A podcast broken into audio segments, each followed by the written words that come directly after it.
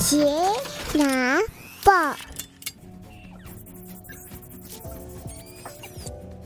，Hello，大家好，欢迎回到钢铁奶爸的 Podcast 频道，我是亨利。无论你是在通勤的路上、喂奶的途中，亦或是休息的片刻，都欢迎您一同加入我们。这个礼拜有一个新闻很有趣，就是教育部上传了一部零到六岁国家一起养的宣传影片，而且我被网友骂爆。按倒赞哦，结果最后就下架道歉。不知道各位爸妈们有看到这部影片吗？其实它是一部三合一的短片。这里让大家听一下备份影片的音档内容。坐这边，我们家小朋友他读的是准公共的幼儿园。这次的补助在家嘛，我自己是觉得还蛮有感觉的，代表政府有看到我养家的辛苦。我们，我们，我我们养家很辛苦。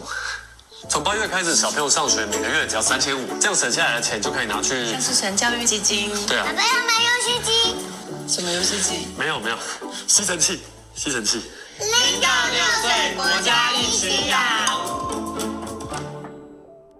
我知道我平常对我老公有一些意见，可是怀了二宝之后啊，我看他这么主动的去关注新制的育儿补助，跟我说八月之后大宝上学会变得更便宜，我就觉得还还不错了。他家里以后就有两个小朋友喽。我今天拿到。耶，我也要玩。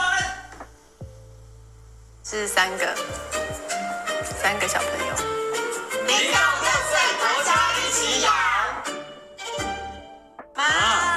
俺是讲唔免买，大宝读册，小宝过年混都爱钱呢。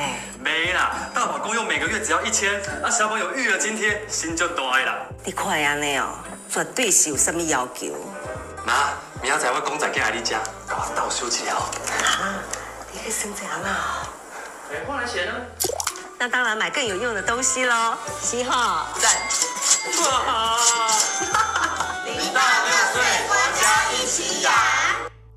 如何？各位做父母的，或是打算要生孩子的爸妈们，有感觉到被冒犯吗？再次声明哈，钢铁奶爸的 Podcast 频道完全没有任何政治立场，单纯觉得这次的炎上事件很有趣，所以我就说说自己的一些想法，跟拥有孩子之后对于原本自己兴趣的一些感触。争议比较多的在于最后面的那支影片，好，教育部最后道歉的内容是觉得脚本有不尊重动漫、模型等多元的休闲文化。当然，也有网友说妈妈擅自挪用儿子的钱也是很糟糕的做法，甚至还访问律师，律师说这会有法律上的责任。我看到真的是快笑出来。第一个是 TA 的问题，Target Audience 目标群众，这部影片的 TA 是谁？就是新婚夫妻、新手爸妈，还有准新手爸妈。哦，结果跳出来吵的大部分都不是这些 TA。当然，这部影片也是可以给那些还没有结婚的人看。但你看到内容说到公幼补助跟育儿津贴，明显要触及的人就是新手爸妈。我身为新手爸爸，也不算新手啦，哦，就是没那么新。说实在的哦，我不觉得有被冒犯。第二点呢，你们的 humor 在哪里？幽默感在哪里？这一看就是一部轻松短片，然后把一些育儿补贴的政策夹在里面。我们先姑且不论这些影片花了多少钱，或是有没有把该讲的内容讲清楚。网友那些不爽的点，都是在笑话里面要求政治正确。而如果要政治正确，那笑话就不好笑了。回到那种政令宣导的影片，没人想看，但是可以好好的留在教育部的 YouTube 频道里面。第三点，我本身是会看《海贼王》啦、《火影忍者》之类的漫画，但我的确不爱看动漫，我也不玩模型。但就算把影片里面先生私底下要买的公仔替换成我会买的东西，例如说老古董啦、黑胶啦、植物啦，我也不会觉得被冒犯，完全不会啊，因为我知道这就是一部情境剧，你要抓到重点。我看到的重点还比较像是这些育儿津贴，政府补助给你，是希望你多用在育儿的相关花费上面。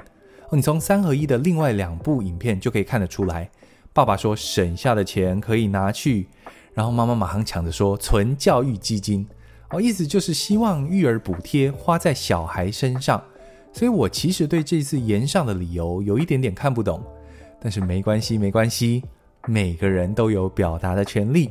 其实看了影片，我自己还比较有意见的是，第三部影片里面啊，妈妈提到小宝奶粉要钱，但现在生育的医疗院所一律都是提倡喝母奶，包括世界卫生组织也是建议前六个月要全母奶。我看到那个二宝的样子，就是刚出生的宝宝，结果影片说奶粉要钱，那这样不就有偷偷置入喂奶粉的嫌疑？相比于什么歧视动漫公仔，我还觉得这点比较值得讨论嘞。再来说说拥有了小孩之后还能不能拥有自己的兴趣这件事。先说说我的经验好了，我大概在 COVID 疫情期间爱上了植物，之后我就疯狂的买，疯狂的玩。先玩观叶植物，大概就一株三五千这样买。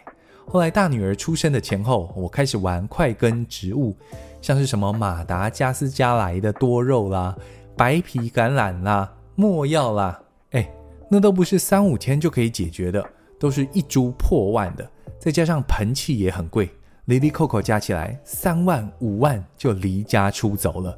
后来女儿出生之后，我还是一头热的在玩。有没有曾经瞒着老婆买植物？嗯，没有，但是有先斩后奏哦，意思其实是一样的。老婆当然不高兴啦，哦，两个人坐下来好好讲嘛，最后沟通沟通，达成妥协。三千块以上的花费要先报备啊，不论他或是我啦哦，都要先报备。那三千块以下就可以很爽朗的买下去。所以现在我去建国花市看的都是三千块以下的东西，尤其现在观叶植物便宜很多，三五百块就可以买得很快乐。我一样可以玩我的植物哦，就是调整而已。重点就是孩子出生肯定会压缩到你投入兴趣的钱的规模。你赚一样的钱，多了孩子的开销，你的兴趣就得调整。那你说，那我就赚更多的钱就可以了。哦，这样我的兴趣规模一样可以维持。啊，大家过来的人经验是这样：你赚更多的钱，势必要花更多的时间。可是育儿的同时，又要有自己的兴趣，最怕的不是没有钱，是没有时间。我生大女儿之前，刚结婚的时候，超爱玩车的。我的老兵是换 AMG 的大包，降避震、改轮圈，然后买了好几台老伟士牌。光每半年固定验车就花了很多时间。老车多多少少会有点闹脾气哦，你还要跑跑修车厂，来来回回一天就去了。有了女儿之后呢，哪有可能这样搞啊？整个时间表是重新打掉再来过。伟士牌留下两台最舍不得卖的，放在车库里面生灰尘。老宾士还是老宾士，不过把改装的那一台卖掉了，换一台全原厂，底盘不会动不动就 K 到的，因为根本没有办法去冒风险跑修车厂。虽然偶尔心里还是会想要改车哦，但后座的哭声把我乖乖的按在驾驶座上，好好开车就好。所以我的经验是，相比于没钱。没时间才是维持兴趣最大的痛点。但相信我哦，拥有孩子之后，你的快乐会转移，会从兴趣上面流到孩子身上，兴趣就变得没有那么重要了哦。因为拥有孩子是做父母的才能体会到其中的美妙滋味，这个你不亲身经历，很难用言语去形容。所以我从来不觉得有了孩子之后，我花在兴趣上的时间少了有什么损失哦，因为 priority 变了，孩子更重要，兴趣就变得其次，这是很自然而然的。我现在下班回到家，第一时间是去拥抱跑到门口迎接我的女儿，再去逗逗躺在婴儿床的儿子。植物呢，则是有时间再去浇浇水、拍拍照、上传 IG。伟士牌一个月去发一次啊，晃悠一圈回来再给它停回去。老古董呢，则是有空才去晃晃。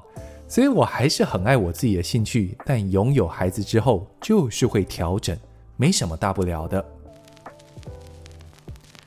再说回这一次的影片哦，看风向往一面倒之后，哦，一些准备要选立委的候选人，无论颜色开始公开谴责哦，那些内容我看都觉得好笑。